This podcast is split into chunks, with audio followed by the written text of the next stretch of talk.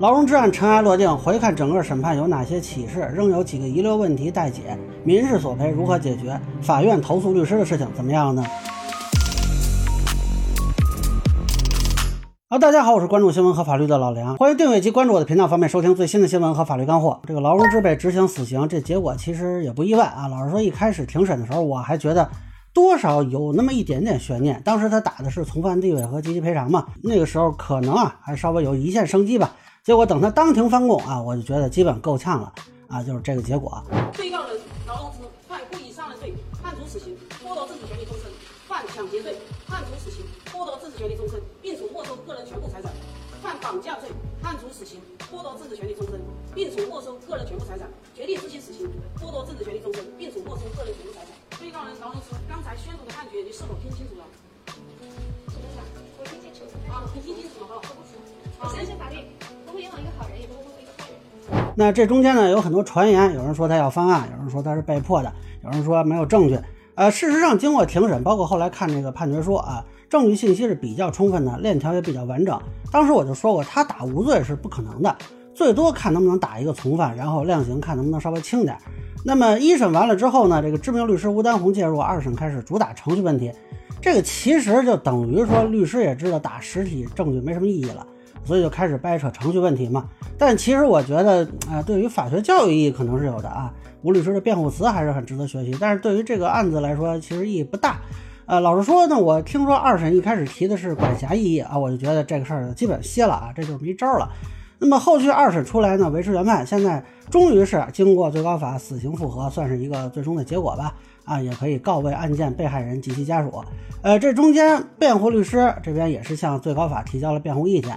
最高法的结论是呢，第一审判决，第二审裁定，认定的事实清楚，证据确实充分，定罪准确，量刑适当，审判程序合法，这算是给所有的辩护内容的一个回应。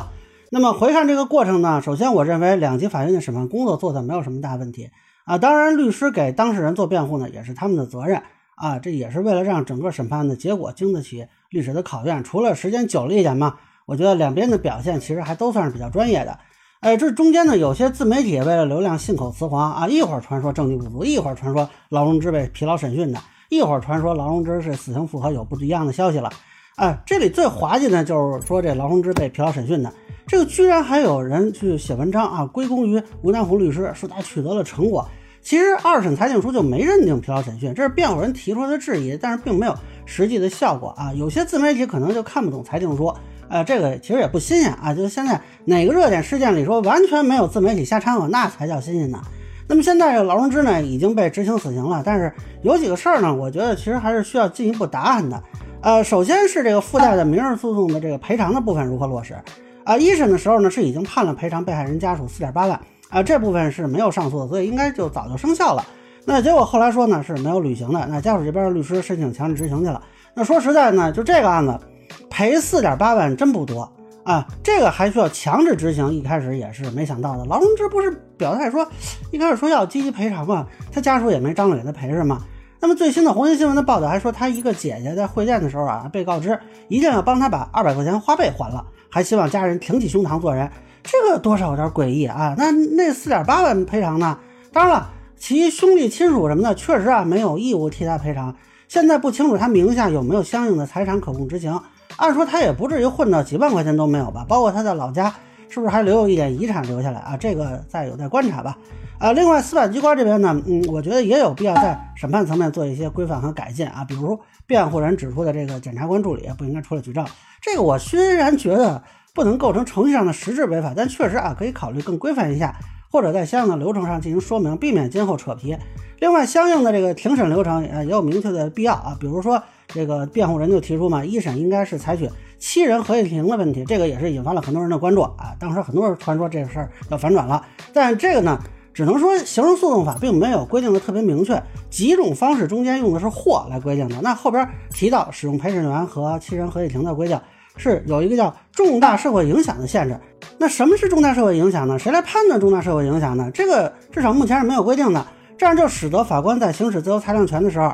辩护人可能对法律有不同的理解啊，这个完全可以通过司法解释来明确一下，也是避免争议扯皮，提高效率。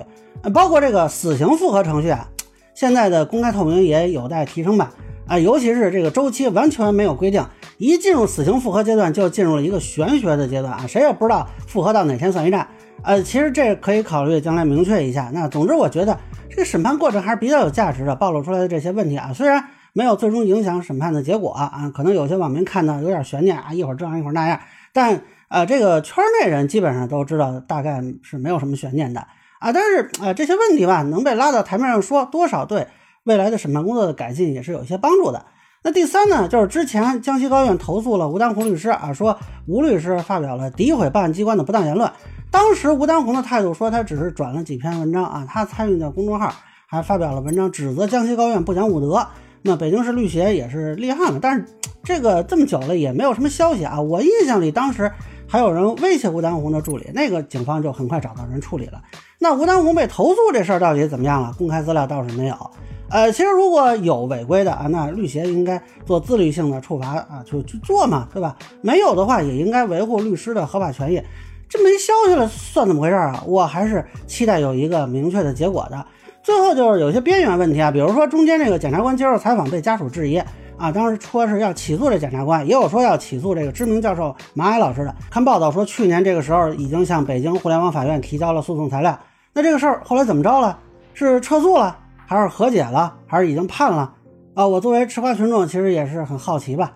啊，不过总算这件事呢有了一个收官啊，希望所有人都能通过围观这场审判，对法律的运行方式多一点理解。最后也是向被害人表示哀悼，也向家属表示慰问。那以上呢就是我对劳荣枝被执行死刑的一个分享，个人浅见难免疏漏，也欢迎不同意见小伙伴在评论区弹幕里给我留言。如果您觉得说的还有一点价值，您可以收藏播客老梁不郁闷，方便收听最新的节目。谢谢大家。